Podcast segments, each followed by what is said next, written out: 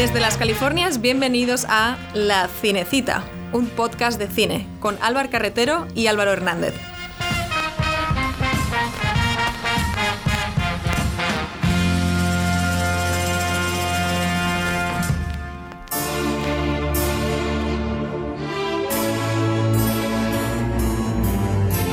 ¿Qué os evoca esta pieza musical? ¿A dónde os transporta? ¿Una imagen? ¿Un sentimiento? ¿Una sensación? ¿Un plano, quizá? ¿Un momento en el tiempo? Cuando hablamos de cine en un podcast, usando palabras y sonidos, cuesta evocar esa luz que emana de la gran pantalla, el calor de los fotogramas, de las imágenes en movimiento. Hoy en la Cinecita, en nuestro tercer episodio, vamos a hablar de escribir con luz, del oficio del director de fotografía y de la cinematografía en sí. Y es que antes de la luz había oscuridad.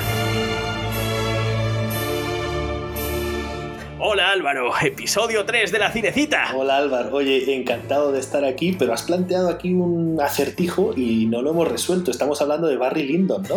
Eh, sí, sí, efectivamente, efectivamente.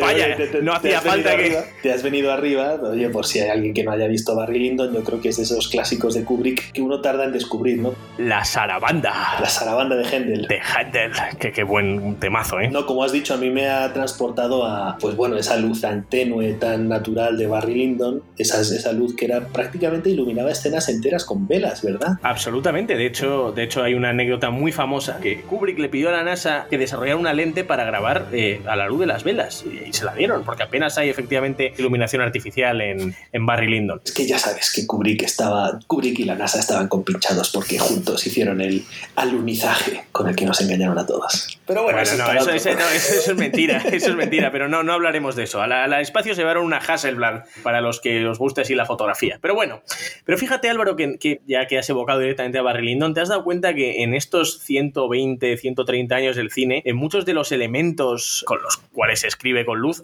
eso no, no ha cambiado, ¿no? Han evolucionado los sistemas, han evolucionado los formatos, pero al final la cámara como ojo no ha cambiado tanto en estos años. Pero Álvaro, tú como director y también cámara y cinematógrafo que eres, ¿Tú considerarías que la imagen es la parte más importante del cine? Eh, con un asterisco, yo te diría que la fotografía en conjunción con la edición. Eso es la esencia del cine. Ah, yo pensaba que era actual, ¿no? Y el guion, pero... No, puedes prescindir de los diálogos, puedes prescindir de las actuaciones, puedes prescindir de los decorados. Pues, o sea, lo que surge realmente con el cine es la edición. Todo lo demás son disciplinas que ya existían, incluida la fotografía pero con la cinematografía sí empezamos a hablar de una evolución sobre la fotografía, porque ya es la cámara en movimiento. Sí, imágenes en movimiento, efectivamente. Pero no solo las imágenes, sino que la propia cámara, el ojo del que hablas, también se mueve. Y eso también es una evolución sustancial. No sé si me explico, Álvaro. Es un enfoque interesante. Oye, Álvaro, ¿tú recuerdas la primera película que nosotros vimos juntos en Los Ángeles? Eh, pudo ser Prisioneros de Denis Villeneuve. Sí, sí, sí, sí. Buenísimo. Curiosamente, esa película solo recibió una nominación al Oscar y fue a la fotografía. Roger Dickens. Roger Dickens, sí. Y es que por eso, por eso Álvaro he querido empezar un poco el podcast hablando de lo de pintar con luz, porque Roger Dickens, el que puede ser ahora el director de fotografía ahora con más renombre, más famoso, ¿sabes que él empezó como pintor? Ah, no sabía eso. Curiosamente, es un tipo que empezó pintando, eh, que tenía esa formación clásica, y como muchos otros directores de fotografía, como Néstor Alvendros, que también tenía esa sensibilidad creativa, pues podría convertirse en eso, en una figura dentro de la producción que le da una visión propia, ¿no? Directores de fotografía con esa, con esa formación, que al final, bueno, al final vienen de muchos sitios, ¿no? Oye, Álvaro, yo te quería comentar, ¿cuándo empezaste tú a tener noción del concepto de la cinematografía? ¿Sabes? O sea, uno, pues sabe desde temprano, empieza a apreciar el cine, aprecias las actuaciones, los efectos especiales y tal, pero de alguna manera, cuando la gente hablaba de fotografía,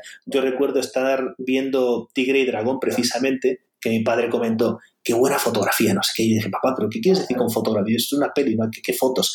No, pues el encuadre, los colores, eh, cómo están posicionados los personajes, esto y lo otro. Y me dio una especie de, de primer, ¿no? Como de cursillo básico de lo que es la cinematografía y dije, ah, pues, pues sí, sí tiene su aquel.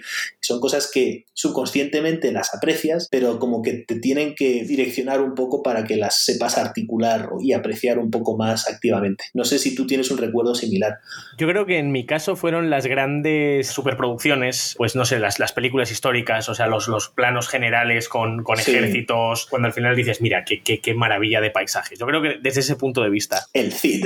Sí, ya no tanto por el Cid, o incluso, no sé, grandes paisajes como Monument Valley, los grandes westerns. eh, Dame títulos, Álvaro, dame, dame. La gente quiere escuchar qué, qué películas te han calado en, en lo más insondable de tu ser. Mira, pues una de esas películas eh, para mí sería Leyendas de Pasión. Luego, por supuesto, Spaghetti Western, que somos super fans en este podcast, que siempre hablamos de ellos. John Ford, o sea, todo lo que es Monument Valley grabado así, esa preciosidad. Claro. Y luego grandes batallas también, o sea, eh, Braveheart. Esas batallas que decías, no sé si esas conversaciones que tenías con tu padre o tu abuelo de antes todo se hacía de verdad, ¿sabes? O sea, de, de- de- verdad. Y has mencionado Leyendas de Pasión, Braveheart, y hay títulos así de los 90 sobre todo, Bailando con Lobos, El Patriota, donde las, la mayoría de las cosas que salían en el encuadre es que las, estaban ahí, estaban in situ, o sea, veías dos regimientos dándose de leche, o Zulu, más yéndonos más atrás, Sí, un Cleopatra, un, o sea, pelis así grandes, grandes peplums. Peplums, la caída del Imperio Romano, Cubo Badis, pelis que la fotografía, digamos que el encanto que tiene es la escala, ¿no? O sea, han puesto el dinero al otro lado y lo que se encuadraba salía, ¿no? Ahora es verdad que esa magia ya no,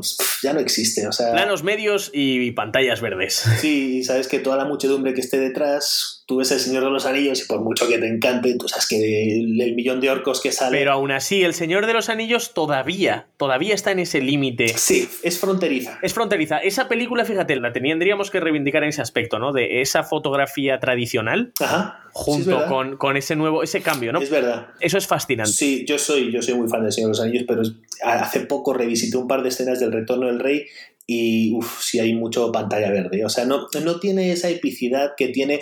Y esto es lo irónico. Tú has mencionado Braveheart. A mí se me hace mucho más espectacular una batalla de Braveheart que una del Señor de los Anillos, en el sentido de que en las de Braveheart había 500 personas dándose de leches. Eh, efectivamente, pero dime que la batalla del abismo de Helm en las dos torres es, mi, es una de las, de las de esas imágenes que quería aludir al principio que tengo grabadas en la cocorota cuando aparece Gandalf y carga.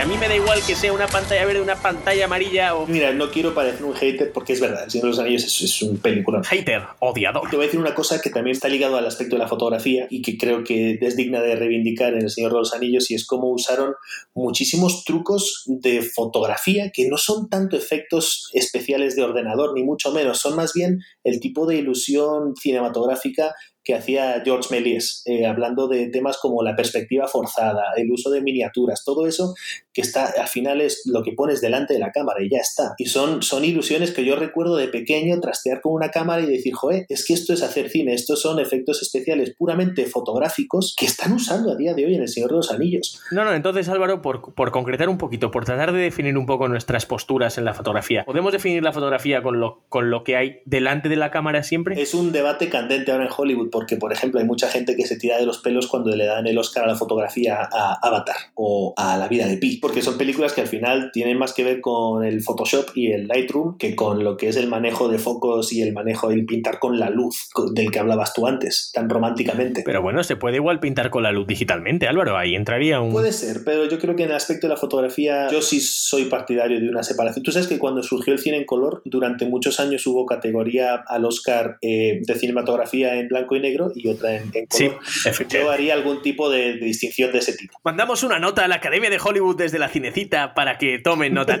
bueno, mirad, esto vamos a intentar, vamos a intentar hacer esta distinción. Vamos a entrar, vamos a concretar, Alba, porque al final aquí nos gusta siempre dar títulos, nos gusta quedarnos con películas que nos han tocado la patata. Cuéntame, Álvaro, peli con tu fotografía favorita. Pues después de, de darle muchas vueltas, eh, yo la película con la fotografía más potente en el sentido de que la, la fotografía es un personaje más que influye totalmente en la película, para mí sin duda es El Padrino, con la fotografía del, del gran Gordon Willis. Muy buena. Lo increíble del Padrino es cómo juega con la luz, cómo juega con, con la luz y con la oscuridad Sí. con esa dureza, ¿no? Tenía un, creo que tenía un apodo Álvaro. Le llamaban el, el príncipe de la oscuridad. Fijaos cómo utiliza la luz con los personajes. A Vito Corleone nunca le ves los ojos, porque siempre tiene una sombra. Entonces, esa película siempre te iluminaba por arriba para que tú, fijaros que tú a Don Vito nunca le ves, nunca le ves los ojos, por lo tanto no puedes nunca saber qué está pensando del todo. Es un personaje tan opaco, tan oscuro. No lo había pensado así. Es increíble. Y luego, por ejemplo, vas a Michael, vas a su hijo y durante toda la película la luz cambia, porque la luz es el bien. Al principio hay escenas donde se le ve toda la cara iluminada, pero se va ensombreciendo a lo largo de toda la película. Ojo.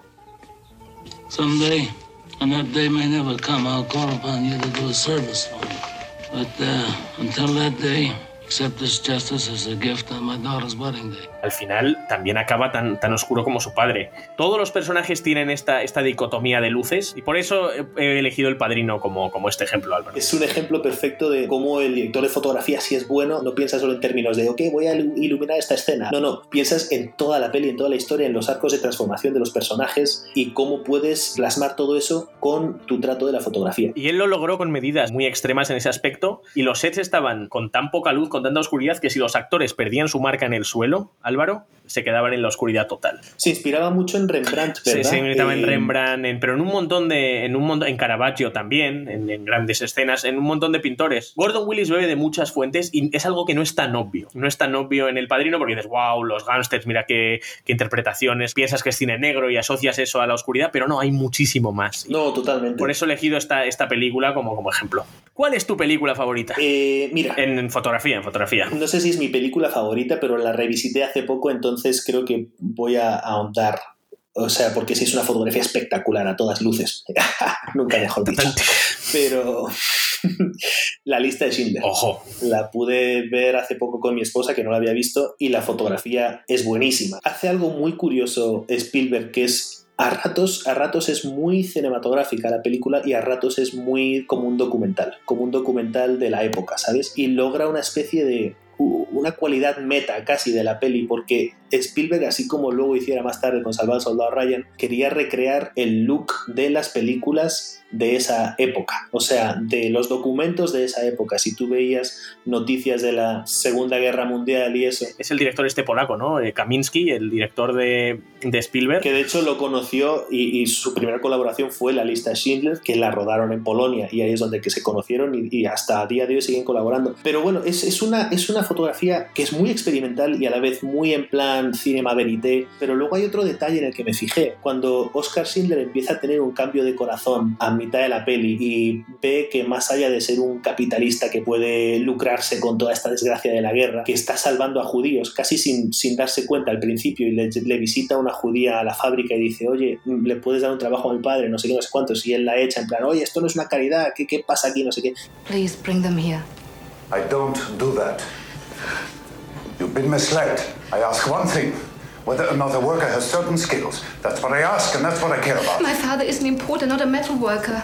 Such He paid activities are 50,000 illegal. zloty to Y get luego se queda viendo la fábrica desde su despacho. Tiene un ventanal de cristal y coincide que en su reflejo, en la parte del corazón de Oscar Schindler, abajo en la fábrica hay un horno y se ve una llama, una llama que va a más, ¿no? Y es súper poético porque estás viendo ese cambio de corazón de Oscar Schindler plasmado en un reflejo. Es que, eso, es que eso es maravilloso, Álvaro. Al final, cómo esos pequeños detalles se convierten en elementos narrativos más. Esa es, una, esa es un muy buen ejemplo de la lista de Slinder.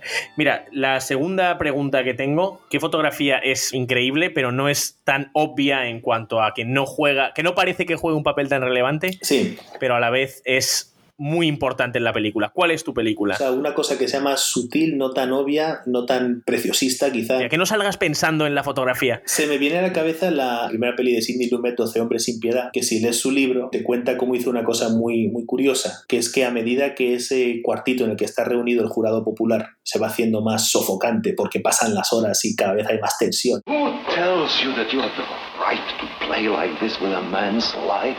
Don't you care? Now, wait a minute. Lo que hizo Sidney Lumet con su director de fotografía fue que al principio empezaba grabando con, con lentes muy amplias, o sea, con, con grandes angulares, ¿no? Entonces, pues eh, respiraba bastante el encuadre, ¿no? Había bastante espacio en el cuartito aquel, ¿no? Era una sola localización, ¿verdad? Es que este es el tema. Digo que es muy sutil porque al final, ¿qué tanto juego le puedes sacar a un solo cuarto en una película de una hora y media, ¿no? Pero conforme va creciendo esa tensión y se vuelve más sofocante el ambiente y los personajes personajes están más acalorados y discuten más y más y más, lo que hacía era cerrar el plano, pero cambiando de lente. O sea, pasaba de un gran angular pues a un 50 milímetros, a un 85, o sea, va cerrando el plano, pero con la distancia focal del objetivo. Entonces te quedan planos donde cada vez es más prominente el personaje en el encuadre, donde cada vez parece que las paredes se te echan encima, donde todo es más claustrofóbico. O sea, parece que cambia la localización por completo, porque de repente como que se ha achicado ese cuadro. Y es algo que no te das cuenta porque fluye la película, ¿no? Fluye la narrativa. Claro, es muy sutil, o sea, esto es algo que ocurre pues a lo largo de todo el metraje, ¿no? Y, muy, muy gradualmente. Fíjate, mi peli, curiosamente, no es, no es tan sutil en ese aspecto, pero la que voy a incluir es Vértigo, la peli de Hitchcock del año 58, que, que sí que es verdad que tiene un montón de virguerías fotográficas. Y Robert Burbs, que es, el, que es el director de fotografía de esta peli, que en esa película se inventa un tipo de plano, el, el, famoso Vertigo Shot que es básicamente una nueva virguería tecnológica que es el, el Dolly Zoom. Zoom Dolly, sí. El Zoom Dolly, y es algo, y es algo fantástico, que, que- que es la primera vez que se utiliza y se utiliza en un momento muy concreto de la película que es que le da todo el sentido a la película. Claro. Porque te crea esa sensación de vértigo. ¿Y en qué consiste el, el Zoom Dolly en este aspecto? ¿no? Pues básicamente pones la cámara en, en un dolly, el que no sepa lo que es un dolly es básicamente como una vía de tren, Álvaro, corrígeme aquí, Sí, pero vamos, puede ser una vía de tren o puede ser cualquier, o sea, una silla de ruedas, un carrito la compra. y al final lo que haces es tiras de zoom y mueves, mueves la cámara en dirección opuesta al zoom. ¿Lo he explicado bien, Álvaro? Sí, básicamente. Si cierras el zoom al tiempo que tiras de la cámara para atrás físicamente, ahí lo que estás logrando es el efecto contrario, se comprime el espacio, ¿sabes? Exacto. Y si lo haces al revés, dilatas, dilatas esa perspectiva. Y es algo fantástico porque, o sea, al final James Stewart es un personaje que se, se muere de miedo pues, por las alturas, ergo el título. Y en, ese, y en ese momento donde tenemos ese zoom dolly, realmente era una torre de iglesia chiquitita, pero miras hacia abajo, Sí. se estira.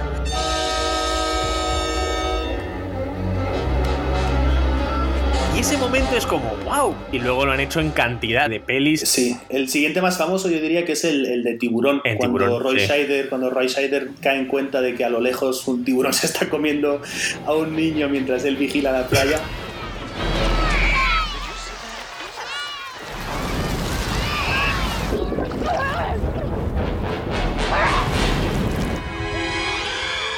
Ahí hay un Zoli Oh, no, me he quedado sin trabajo, pero sí, hay un. Y luego en El Señor de los Anillos hay otro. Pues es otro elemento que quería reivindicar en, en Vértigo. Como con ese pequeño momento, porque al final Hitchcock era un, era un, era un capo del suspense, consigue, consigue eso. Pero toda la película tiene una cualidad casi onírica. Esos colores tan vivos del Technicolor de la época. Bueno, también con la música de Bernard Herrmann, que es co- como una ensoñación, todo eso. No sé, o sea, sí que te transporta como a una realidad donde ya sospechas de que es verdad, que te has imaginado, si la señora está muerta. si- o sea, todo eso está ayudado perfectamente con la fotografía. Gran ejemplo, Alba, gran ejemplo. Es que, que además son unos clasicotes. Luego querías reivindicar una sí, película. una, una película con alguna escena, con algún momento que, que digas, mira, esta película no la recuerdo por la fotografía tampoco, igual como anterior, pero que digas, mira, hubo algo aquí que también... eh, que también yo, mira, la que he escogido, por, por un poco de insistencia de mi mujer, que, que es una película que nunca acabé de ver porque me cago en los pantalones, que es La Semilla del Diablo.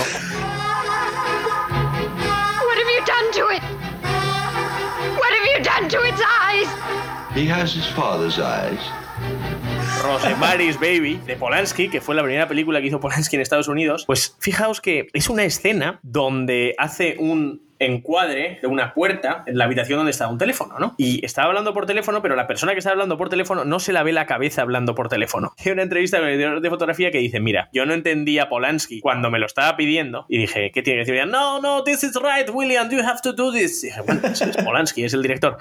Y la sensación era 800 personas en un cine moviendo la cabeza tratando de ver qué se veía. Tratando de, de ver más allá del marco de la puerta que le tapaba la cabeza, ¿no? Ah, tú lo has dicho mejor, Álvaro, tú lo dices todo siempre mucho más bonito, pero a eso voy, que esa magia de, de- de la ilusión que podíamos tener desde, los, desde ese tren que parecía que nos iba a arrollar de los hermanos Lumière, también la tienes 70 años después y la, y la seguiremos teniendo. Y eso es lo, lo increíble de este lenguaje, que no ha cambiado tanto. Está guay, porque hay planos que dices, "Oh, este plano tiene algo de errático, ¿no? Tiene algo de... Pero no, es que precisamente ahí hay una decisión premeditada para causar ese desasosiego o esa desazón de "Eh, voy a inclinarme para tratar de ver, o sea, es, es- es todo jugar con los sentidos, porque al final la, la fotografía es un arte, pero es un arte que a veces evoca respuestas muy sensoriales y muy primarias en cuanto a que, obviamente, no, nosotros, por, no por mover la cabeza en un cine, vamos a ver más allá del marco de la puerta de lo que está en la pantalla, o sea,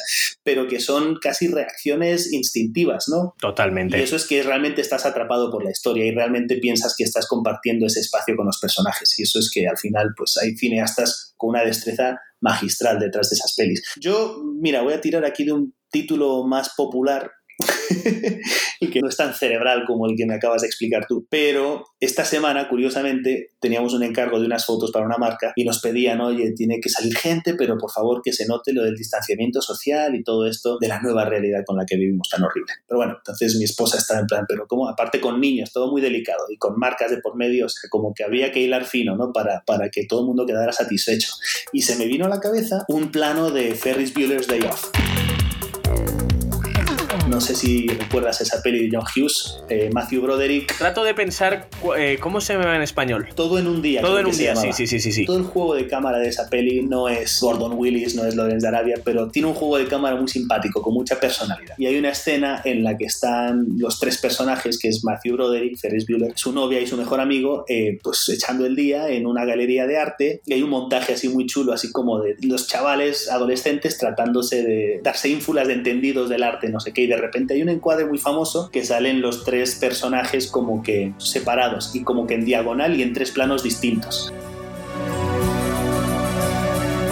Y dije, vamos a encuadrar la, la foto así y así estamos mostrando el distanciamiento social. Oye, y todo el mundo contento. Y te has inspirado en una peli que hacen pellas. En una peli de John Hughes. No sé, me hizo gracia. Me hizo gracia porque es un fotograma que se te cuela el- en el imaginario casi de manera subconsciente. Y de repente, en ese momento de necesidad, mm, pues dije, ah, mira, como en Ferris Bueller, hagámoslo así. Y eso también es algo muy chulo de la fotografía, que muchas veces, aunque pienses que no te cale y no te cambie la vida, pues sí se van colando esas pequeñas imágenes y van dejando pozo y van informando tu estilo visual en el caso de ser un creativo o, El aprender a mirar de otra manera, ¿no? A través de, de muchas Ajá, películas, de muchas ajá. obras, y que vas educando el ojo, ¿no? Y a la hora luego, Exacto. luego tú humildemente puedes tratar de, de cuando haces fotos o cuando grabas. Ah, y otro ejemplo, hace poco hice un, un, un corto con mi, con mi hija, lo viste. Fantástico. Y hay corto. una escena que me, que me salgo, sale mi niña como que bailando en una pradera y yo voy ahí entro a saco con el, pues con una cámara con estabilizador y como que la, la, la rodeo mientras ella baila. Eso es muy Terrence Malick, ¿eh, Álvaro? Pensé en Terrence Malick, pero luego al editarlo dije, coño, esto es, un- esto es exactamente el plano con el que abre Sonrisas y Lágrimas. Ese plano de helicóptero de Julie Andrews bailando en la pradera de los Alpes. No sé si recuerdas ese plano. Perfectamente. Todos los que hayamos visto esa película pastel la recordamos bien.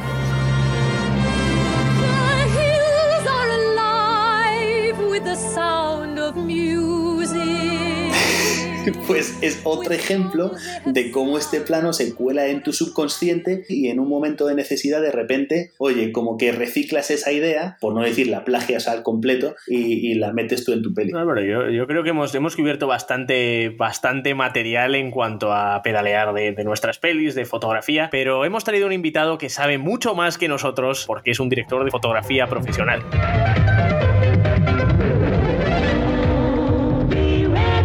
La entrevista de la cinecita.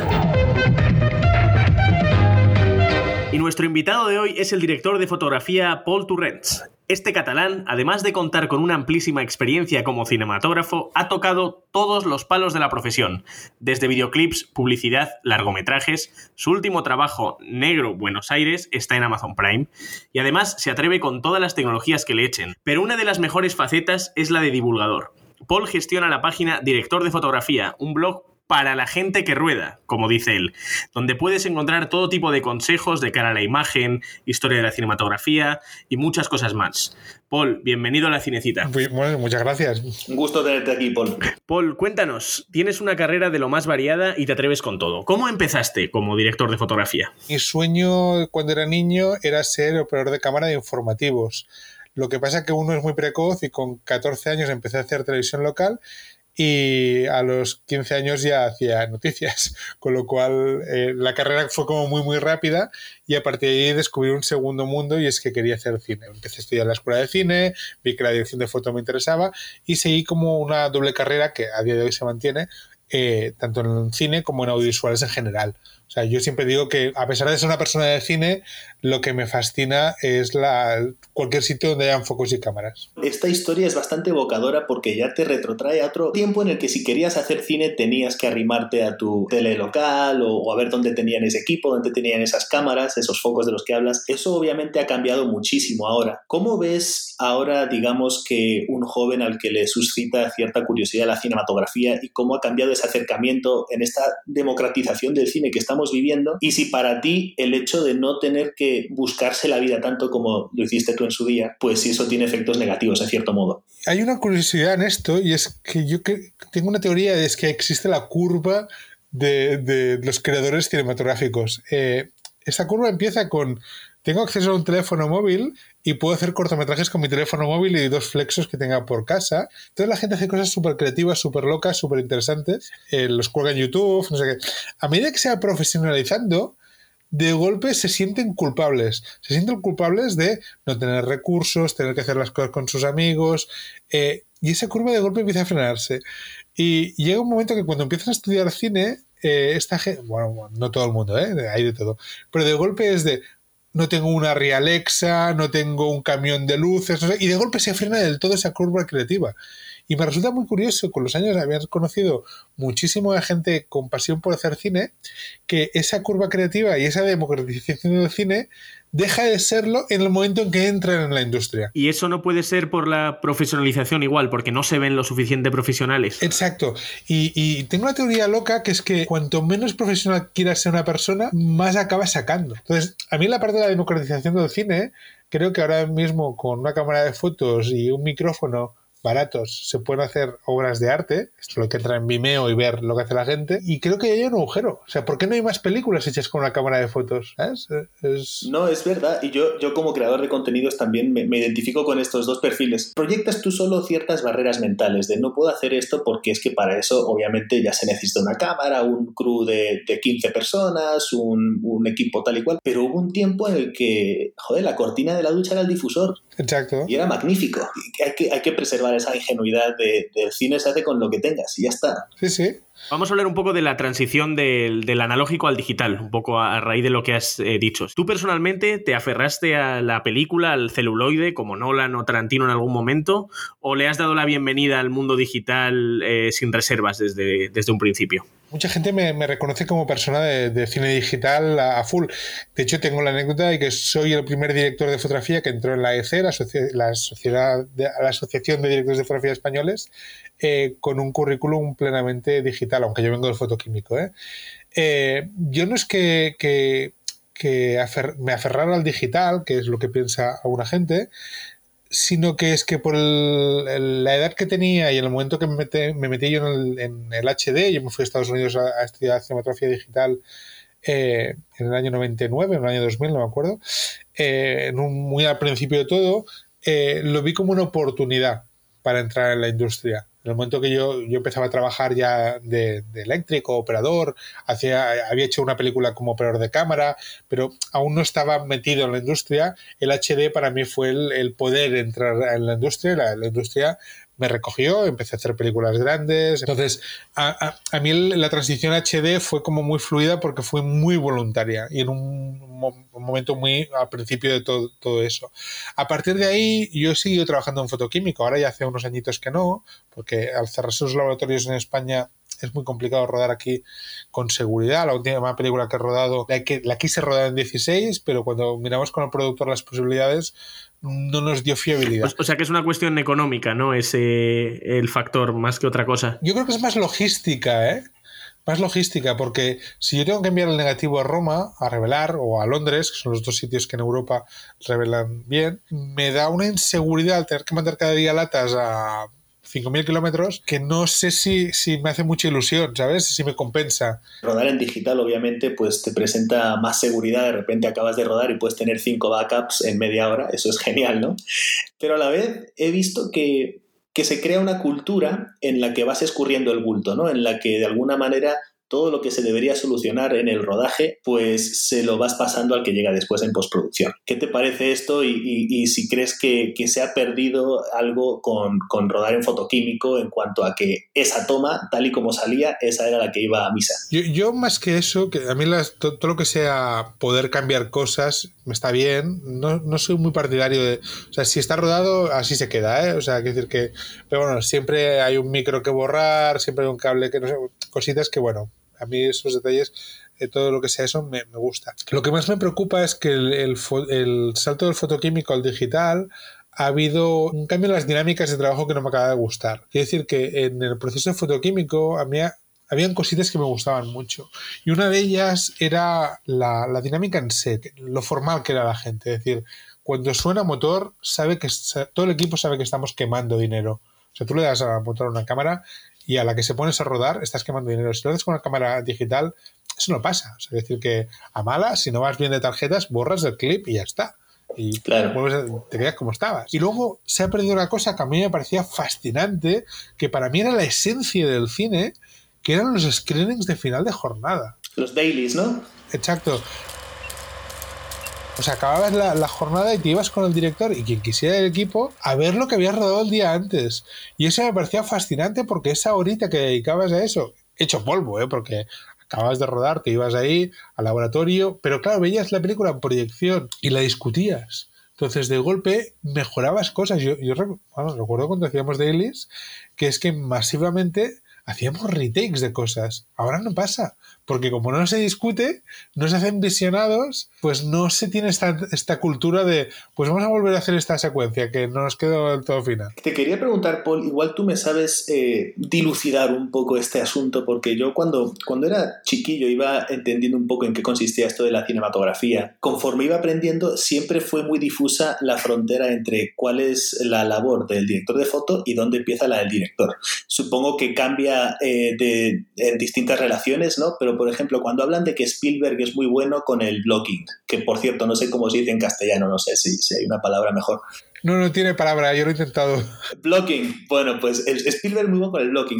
Pero digo, ¿cuánto de eso realmente es mérito de, de, Kaminsky? O sea, ese tipo de cosas, ¿no? Hay directores increíblemente técnicos que saben muchísimo de dirección de fotografía. De hecho, trabajo con un director, Joan Rietbeck, que había sido director de fotografía con lo cual es una persona que sabe tanto como yo de técnica. Claro. Y entonces con él el blocking es muy discutido. O sea, Joan, yo creo que pondría la cámara aquí, haría entrar el actor por aquí, y él dice, no, no, pero mejor entras por ahí, y yo creo que si pones la luz de fondo va a ayudar a tener una silueta de no sé qué. Entonces, de golpe tienes una relación como mucho más constructiva. Y también he trabajado con algunos directores que me decían, pon tú la cámara. Y si, si tienes que mover un actor, me lo dices. Y no pasa nada, quiero decir que es que al final cada director tiene su manera de acercarse al proyecto y ceder su terreno. Para mí, básicamente, un director de fotografía tiene como tres actitudes importantes, ¿no?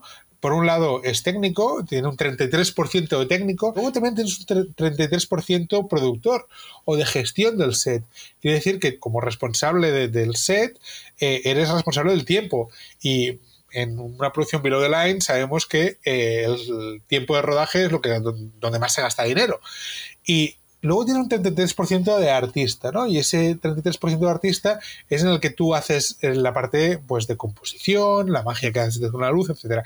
Pero esas tres cosas suman el 99%. Y para mí ser director de fotografía es el 1% que falta, que es ese 1% que tú aplicas en cada momento. Hay momentos en los que tú quieres ser, necesitas ser más técnico. ¿Por qué? Porque eh, pues hay un chroma key o hay una cosa como motion control, lo que sea. Luego hay momentos que se va la luz, tienes prisa, necesitas acabar rápido, mm, tiras millas y entonces eres productor. Entonces ese 1% va en la parte de gestión. Y hay momentos en los que eh, toda tu atención se requiere en la parte artística, ¿no? Entonces ese 1% tiene que ir en el arte. Entonces, para mí ser director de fotografía es constantemente estar valorando dónde estoy. Paul, has, hablado de esos tres tercios más el 1%. No sé si tú idílicamente gravitas hacia uno de los tercios, quizá el más artístico. Me da esa sensación. Yo creo que, que todos los que somos directores de fotografía gravitamos hacia el arte. O sea, quiero decir que a mí me interesa muchísimo el arte, creo que es la, la, base de mi trabajo. Si nos dedicamos a esto es porque nos interesa la creación visual. Entonces la creación visual está más cerca de la parte eh, creativa que de las otras. ¿Con qué directores te, te, gustaría igual o te hubiera gustado eh, tener esa relación? ¿Has pensado en alguno de alguna manera? O... Pues a lo mejor era una de Kubrick. Darle el trabajo a John Alcott, ¿eh? Bueno, es que bueno, yo tengo una teoría loca que es que eh, Kubrick se fotografiaba las pelis a sí mismo y tenía a John Alcott. Ojo, esa nos la tienes que contar un poco porque Kubrick, eh, todos sabemos la historia de la lente de la NASA que hizo para Barry Lyndon, que a mí esa historia me encantaba cuando, cuando estaba estudiando cine, cuando, cuando empecé a conocer a Kubrick y, dije, jolín, o sea, al final es un visionario. Pero era un marioneta, era un marioneta el Alcott entonces. Yo os invito a que miréis imágenes de rodajes de Kubrick. Lo veréis operando la cámara casi siempre. Lo veréis incluso con fotómetros en la mano. O sea, quiero decir que, es un señor que, pensar que Kubrick su primer trabajo fue de fotógrafo. Fue fotógrafo, sí, es verdad. Por supuesto, sí, sí. Sabe componer, sabe exponer, sabe iluminar, porque hizo fotos de estudios de señor. Eh, yo creo que Kubrick llevaba un director de fotografía para que apoyara su trabajo. Para que le montara los focos. Para cargar el que le pusiera los focos, claro. Oye, ¿y algún otro director así que pienses que como Kubrick llevaba, llevaba al DP de marioneta? En plan. Bueno, está claro, Steven Soderbergh. No es que directamente tenga un día de foto marioneta, es que no tiene director de fotografía. Soderbergh va con un gaffer que es Jim Planet, que fue profe mío y hablamos mucho del tema. Jim ¿eh? Planet es encantador, le conozco yo. De hecho, es, el único gaffer, ojo, que es académico. Es académico en. Bueno, es que. Eh, eh, es, un, es, un, tipo, es un tipo simpaticísimo, por cierto. Paul, ¿te importa? Esto, estamos usando nomenclatura muy de industria. ¿Te importa definir lo que es un gaffer para un gaffer es el jefe de eléctricos, es la persona que el director de fotografía se dirige para que haga toda la distribución de focos, colgar luces, toda la parte eléctrica. Es probablemente el primer comandante de un rodaje, ¿no? Es como. Y Jim es historia del cine puro, porque Jim, Jim es un encanto. Jim fue el gaffer de ET, pero tiene una carrera maravillosa. Yo tuve la suerte de cuando fui a estudiar cine en Estados Unidos, edición de foto, tuve el profesor a John Toll, que es el ganador del, Oscar por Leyendas de Pasión, hizo la de Gaia Roja. Braveheart también hizo, ¿no? Exacto. Eh, y se trajo a Jim Planet para, para que le ayudara con las clases. Y claro, de golpe, a mí Toll me interesa mucho en la parte eh, creativa, pero el Planet en la ejecución. Y Planet, de golpe, nos empezó a hablar de Soderbergh. Y, Planet es el gaffer de todas las pelis de Soderbergh. O todas no, porque parece que el Che no la hizo. Pero mayoritariamente los Ocean's Eleven, Solaris, etc. Y, y me acuerdo que, que que yo le pregunté mucho ¿eh? por la relación con Soderbergh y explicaba que, que, Soderbergh se ilumina a sí mismo, no necesita a nadie y es totalmente autosuficiente. Sí que es cierto que, en la concepción de dirección de fotografía de Hollywood es diferente a la que tenemos en otros países, que es que el director de fotografía hace una planificación visual de lo que quiere y el gaffer hace una ejecución de todo eso. En cambio, en España, por ejemplo, eh, los directores de fotografía eh, tenemos que tener algo de gaffer. O sea, la yo, por ejemplo, cuando he trabajado en Estados Unidos, raras veces pido un tipo de foco. No digo, pon un Sky Panel S60 por la ventana, sino quiero una luz de suave entrando por la ventana y el gaffer ya pondrá algo, ¿sabes? De lo que sea. En cambio, en España sí que eh, el trabajo es más de decir. Yo tiendo un poco a decir equipos porque prefiero que lo decida el gaffer, ¿eh? pero sí que es cierto que tenemos bastante más eh, responsabilidad a la hora de hacer las listas técnicas, etcétera. Pero son, son perfiles, o sea, el gaffer no, por lo general no es alguien que quisiera llegar a graduarse a ser DP, o tú ves que hay muchos gaffers que están perfectamente contactos con, lo técnico. Sí que hay gente ¿eh? que quiere ser foquista toda la vida. Eh, pienso en Gaby García, que es un foquista con el que he trabajado muchos años, somos íntimos amigos y lo quiero un montón. Y Gaby quiere eh, jubilarse como foquista, adora su trabajo y su profesión. hay gaffers que quieren ser gaffer, o sea, a ver, es complicado, ¿eh? porque esto pasa en todo el, departamento de cámara. Eh, tenemos un problema en España y es que no hay oficios de cámara. Quiero decir que es que cuando alguien estudia para dirección de fotografía, estudia para director de fotografía, no estudia para gaffer o para foquista. Yo siempre lo he dicho, ¿eh? o sea, a mí el Ministerio de Educación me llamó del Gobierno de España para ayudar a reformar los planes de formación de la formación profesional en España. Y yo pedí claramente que quería oficios de cine, quería una formación derivada a quiero que se formen a foquistas, quiero que se formen a gaffers eléctricos, sobre todo eléctricos, porque es un trabajo de riesgo. O sea, porque una persona que enchufa un 18 kilovatios tiene que tener claro lo que está haciendo.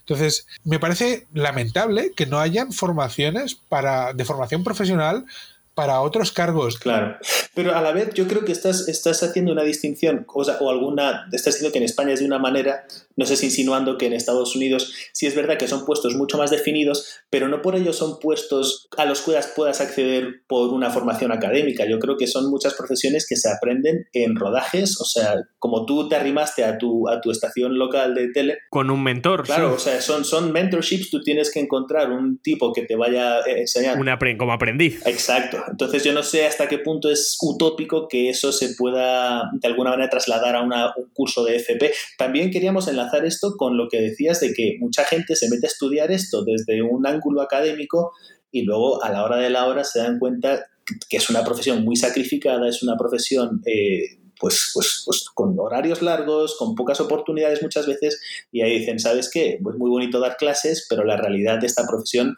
es bastante más hostil. No sé si nos quieres hablar un poco de eso.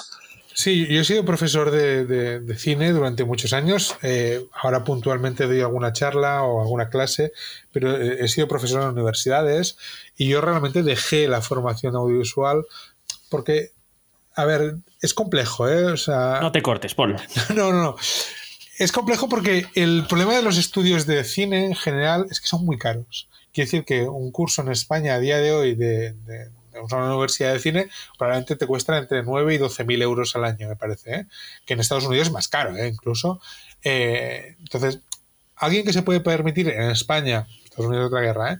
pero en España quien se puede permitir 10.000 euros de, al año para una carrera de cine que te va a salir por 50.000 euros y si no vives en la ciudad, pues por 70, 80 mil euros de 5 años viviendo, pues donde sea, de golpe eso frena el acceso de quién puede acceder a eso. Hablo específicamente del cine. Otra cosa es que existan carreras como comunicación visual, formación profesional de imagen y sonido, etc.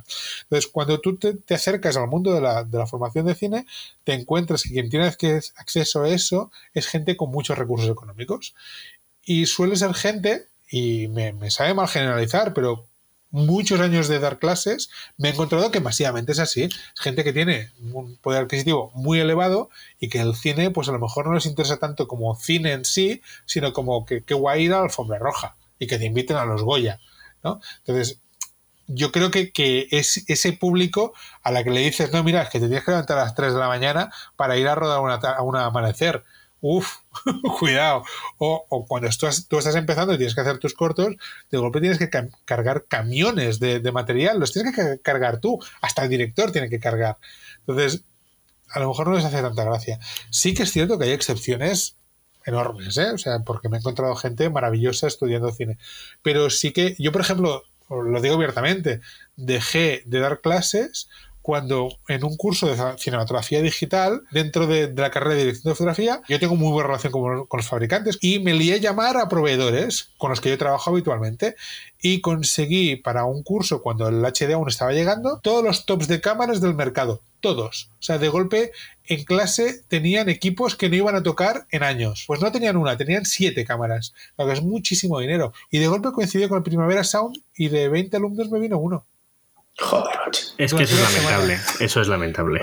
Y ahí pillé el cabreo de mi vida y dejé lo que era la formación, formación. Entonces decidí que todo el tiempo que dedicaba yo a la formación, porque la formación al final no es que paguen tanto. Y a mí en publicidad, pues por suerte, no me pagan mal, ni en cine. Con lo cual decidí que todo ese tiempo que dedicaba a la formación lo iba a dedicar a hacer divulgación en Internet. Y eso es fantástico y os recomendamos a todos que visitéis el, blog de Paul, lo pondremos en redes sociales. Y es que tienes toda la razón, mira, muchas veces la gente se piensa eso, que una romantización, que, el cine son las alfombras rojas y, el irse de copas. Yo creo que se da cierta, cierta falacia de como, como consumir cine es algo puramente lúdico, eh, dicen, me gusta el cine, ergo me gustaría hacer cine. es absurdo. Yo quiero ahora hablar de esta época que vivimos en la que la figura de, del director de fotografía casi se está convirtiendo en una estrella del rock, merecidamente en gran parte, pero también hay ciertas, ciertas películas que uno empieza a ver que parecen que son un órdago, las pelis que yo llamo pelis órdago a la fotografía. Pelis órdago, es un término de Álvaro. Piensa en, en, bueno, El Renacido, yo creo que es un, en 1917. A mí son pelis que apuestan tan, tan fuertemente por la fotografía y por la proeza técnica de la fotografía, no necesariamente por la fotografía desde el punto de vista narrativo, sino por... De mira qué lente, mira lo que hemos usado, ¿no? Es mira cómo lo hemos hecho, mira qué cámara. Todo sí. luz natural, todo sin cortes, o sea, que son cosas que usan unos selling points, no unos reclamos publicitarios casi que no tienen que ver con la historia de la peli en sí, sino con la proeza técnica. Y a veces hace que desmerezca el resto de la peli. De repente el guion flaquea, de repente las actuaciones flaquean. No sé cuál es tu visión en torno a esto. Mira, has mencionado una película que precisamente eh, a mí me parece eh, un desastre, que es El Renacido. Ojo, ojo. A mí, a mí me encantó. Mi temor es que, mi temor es que esta pregunta levantará ampollas contigo, pero veo que. No, no, entra a saco. Paul entra a saco. No, yo entro a saco con este. te- Además, entro muy elefante en cacharrería, ¿eh? Porque creo que El Renacido es un buen ejemplo de desastre de fotografía. Lo que me pasó a mí viendo El Renacido no es un desastre de fotografía, al revés. O sea, es una proeza técnica, es una proeza visual, es, es monumental, pero es tan monumental que pasa por encima de la película. Ayer estaba comentando con un amigo, con un operador de cámara con el que trabajo, 1917, que la vio ayer, y me mandó un WhatsApp y me dijo, ¡guau! ¡Qué flipada de peli! Y digo, hostia, sí, 1917 es alucinante como proeza técnica, pero no aguanta, para mí, un segundo visionado, porque de golpe, cada vez que los veo caminar, pienso, bueno, que llegue la siguiente secuencia ya, por favor, que es algo que también pasa con Birman. Wow.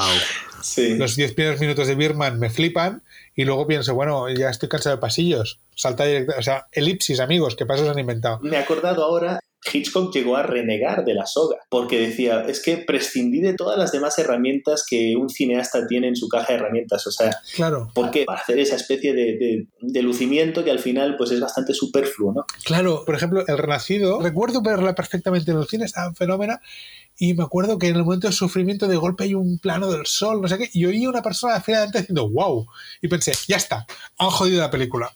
Porque una persona que es público en general, si haces un wow factor de golpe visual cuando alguien está sufriendo, creo que te has desconectado del film, porque has visto una apuesta a eso. Claro. Y creo que el, que el ejemplo inverso de eso es Días de Cielo de Terrence Malick. Eh, no sé si la tenéis presente. Ujú. Néstor Almendros. Exacto. Eh, es una película en la que todo el rato es una puesta de sol constante. Aún es más evocadora con los paisajes que el Renacido. Pero de golpe te paras a analizar la historia y es esa historia loca de Richard Gere con la chica que se está haciendo pasar por hermanos, pero en realidad tiene una relación con su pareja. Amorosa, sí. Eh, y piensas, ¿por qué no se van de esa casa? Ya se fueron de la ciudad al pueblo, ¿por qué no se van a otro pueblo? Y de golpe te ponen esa puesta de sol y dices, coño, claro, es que yo no me quiero ir de aquí. Es que mira qué paisaje, mira qué trigales. Eso pasa también igual en un Leyendas de Pasión, en películas de estas, o un Bailando con Lobos. O eh, que cuando la fotografía realmente es un factor más en, en la historia. Es muy buen punto ese, sí. Entonces, yo, yo creo que, que El Renacido y, y Días de Cielo son lo mismo, pero con guiones que luchan contra. O sea, en el caso del Renacido, el, gui- el guion lucha para tener presencia, decir, eh, estoy aquí. En cambio, en Días del Cielo, el guion y la fotografía reman en la misma dirección. ¿Sabes? ¿Tú crees que se está perdiendo un poco la educación, lo que llaman visual literacy, como alfabetización audiovisual? Es decir, eh, yo creo que ahora es muy, es muy fácil, o sea, relativamente fácil acceder a todas esas, a las reviews de cámaras nuevas, a cómo corregir color, a cómo hacer todo este tipo de, de cosas estrictamente técnicas, pero de alguna manera se pierde lo que es el lenguaje, eh, eh, la sintaxis del cine, ¿no? cómo se puede recuperar esto en un mundo en el que vivimos tan apabullados de contenidos que muchas veces no están hechos con ese lenguaje en mente. Una de las cosas que creo que está pasando y, me parece terrorífica es el concepto eh, audiovisual fast food. Yo, yo creo que, que la banalización del audiovisual o el fast food del audiovisual está llevando a que tengas que prescindir de estas cosas porque el consumo es diferente. Tú puedes escuchar Big Bang Theory como una radionovela si quieres, que no te vas a perder nada. Entonces, para mí es el caso más extremo, ¿no? O como conocí a tu madre. Son casos extremos que las sitcoms de, lo, que- sit- sitcom de tele, y no, no porque se emitan por televisión, sino porque eh, la cámara está colocada donde va la tele, para que los veas. ¿sabes? El fast food ha hecho que, que la imagen sea prescindible, la cultura visual deja de ser prescindible. Y, y, y, por ejemplo, a mí hay algo que para mí es la base del, del- del audiovisual que hago yo, que es Kuleshov, el efecto Kuleshov, ahora que mencionabas Hitchcock, ¿no?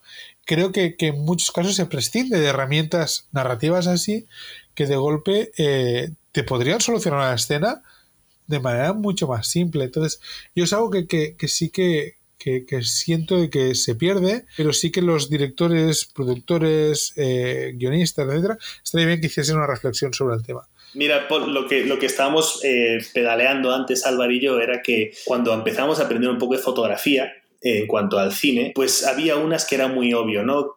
Tú ves Lorenz de Arabia y la fotografía es, es arrebatadora, es inmensa, es, es, genial, grandiosa, ¿no? Pero pues se apoya mucho en la naturaleza, en los paisajes naturales y así.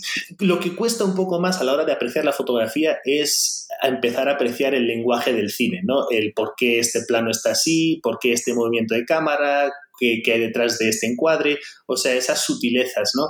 Entonces queríamos preguntarte primero, pues, por una película con esa fotografía que tienda más a lo, a lo natural, a lo que son paisajes y a capturar la belleza de la luz, sobre todo en un tiempo en que era estar ahí en el momento, en un, momento, en tiempo en que no podías reemplazar cielos enteros, ¿no? Y luego también un título que sea un poco más, eh, más sutil el uso de la fotografía, pero apoyado plenamente en esa sintaxis del cine de la que hablábamos. No sé si me explico. Sí, sí, y bueno, yo, yo creo que, que el, el, el, mundo paisajístico, o sea, entendía la fotografía como de exteriores, para mí hay un cenit en el cine de Leone, que, Mira. que son películas sucias, ¿eh?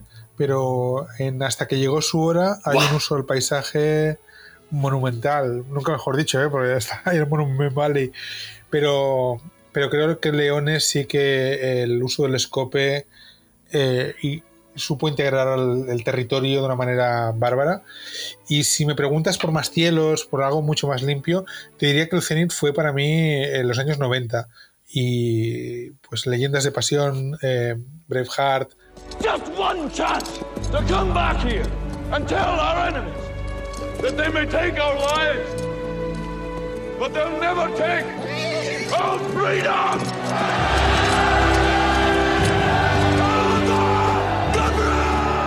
John Toll en general, ¿eh? Sí. Eh, que tuvo la suerte de ser mi profesor y es algo que, que indagué mucho con él, ¿eh? porque era de, de, cómo consigues que eso luzca así, ¿sabes? Claro. Y, y, al final es localizar, localizar, localizar, herramientas de predicción, etcétera. Y yo creo que, que el cine paisajístico a veces ha sido denostado porque piensas, bueno, es que no hay luz, lo que hay es un buen localizador. Pero sí que es cierto de que eh, hay una trampa que es que es como encuadras tú cambiando los fondos y que en el plano contra plano el fondo es diferente eh, de lo que sería de una manera natural para que encaje con la luz, que, que hay un trabajo increíble. Y yo creo que John Toll ahí sí que para mí es como el cenit de eso. ¿eh?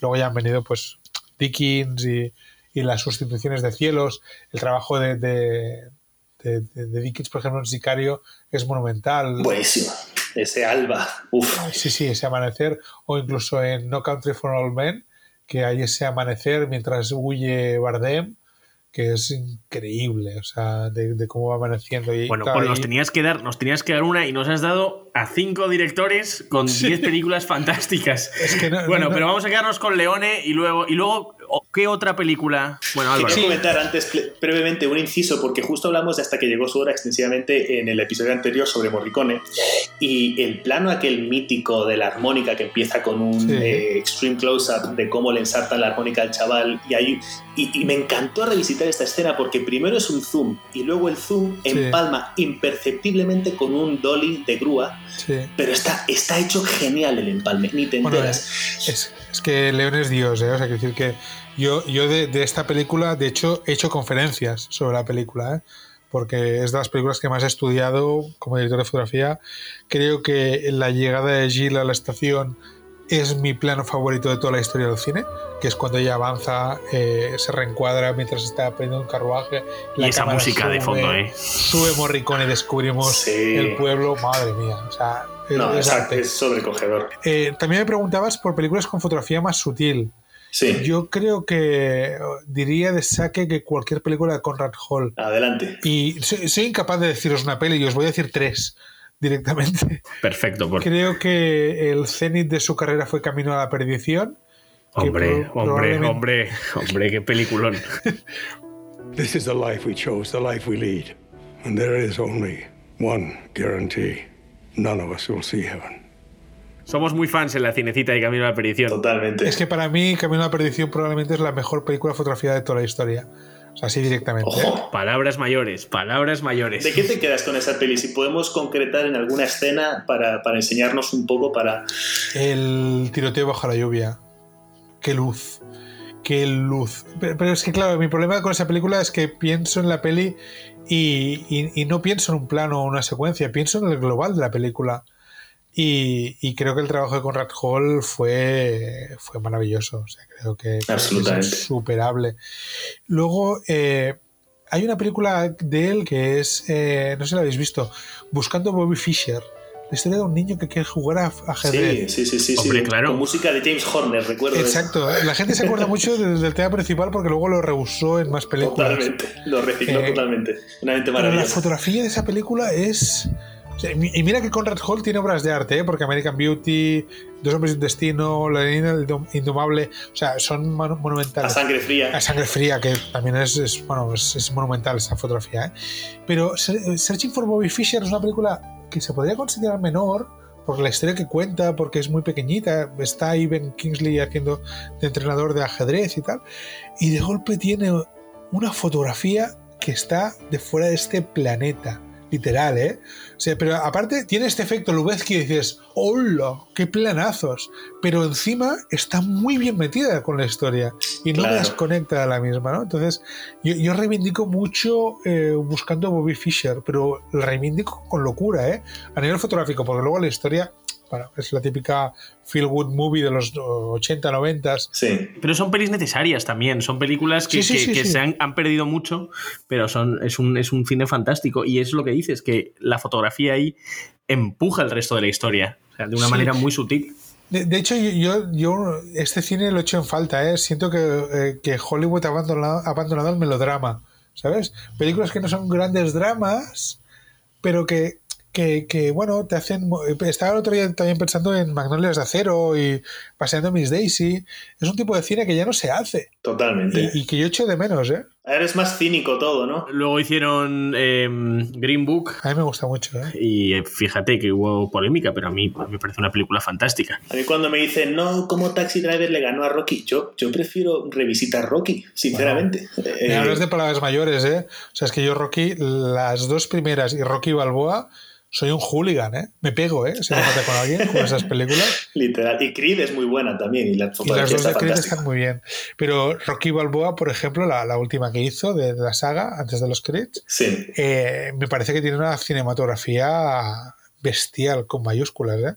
Y a Sí, nivel de sí. fotografía, la película es monumental. La, la escena en la que es- está en la calle con el hijo y le dice ese diálogo maravilloso de no es importante eh, cuán fuerte puedes pegar tú, sino cuán fuerte te pueden pegar a ti y te puedas levantar. You, me, or nobody is gonna hit as hard as life. But it ain't about how hard you hit. It's about how hard you can get hit and keep moving forward. How much you can take and keep moving forward. That's how winning is done. esa escena tiene una puesta de cámara y una luz espectacular, pero espectacular, ¿eh? O sea, que, que yo, yo por estas pelis, vamos, mato. Gracias por todas estas historias, toda tu experiencia, todo tu talento, por compartir con nosotros, Paul. Ha sido un placer tenerte aquí en la Cinecita y espero que, que quieras volver a visitarnos en el futuro. Igualmente, cuando queráis repetimos. Muchísimas gracias, Muchas Paul. gracias, Paul. Por acabar con la idea de evocar grandes imágenes en, en este nuestro episodio de cinematografía, queremos cerrar este episodio de la cinecita con una pieza del el gran compositor James Horner, Que de paz leyenda. descanse. ¿Está muerto? ¿No sabías? Se pegó una leche con la avioneta. Bueno, bueno, dejemos eso. Eh, no, no sabía. Leyendas de Pasión o Legends of the Fall, que si recordáis esta fantástica película, es un, yo diría, es una obra, eh, un western épico americano del año 94 y la fotografía de John Toll es magnífica. Espero que esta música os lleve a las grandes praderas de Montana con sus grandes montañas de fondo y la historia de la familia Ludlum. Que disfrutéis.